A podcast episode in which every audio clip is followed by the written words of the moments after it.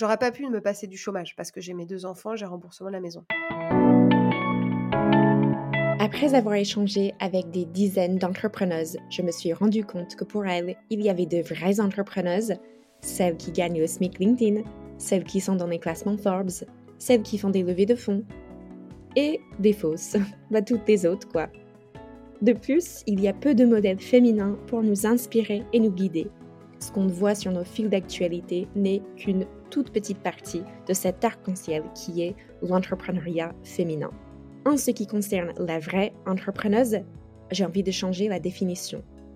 Je veux que toutes les femmes qui veulent se lancer aient des modèles et voient ce que c'est une vraie entrepreneuse, dans toute sa splendeur et toute sa diversité. Et tous ses doutes et ses galères, of course mais en trois ans, j'en ai combattu des, des, problèmes qui sont plus, enfin, qui étaient dans ma tête en fait, hein, qui n'étaient pas objectifs pour ma boîte, mais que pour dans ma tête, le syndrome de l'imposteur. Parce qu'en plus, moi, je venais pas du monde de la finance, donc ça, on l'a bien rappelé. Je suis Elisabeth Doyle, entrepreneuse, expatriée et fondatrice de Sorority Club.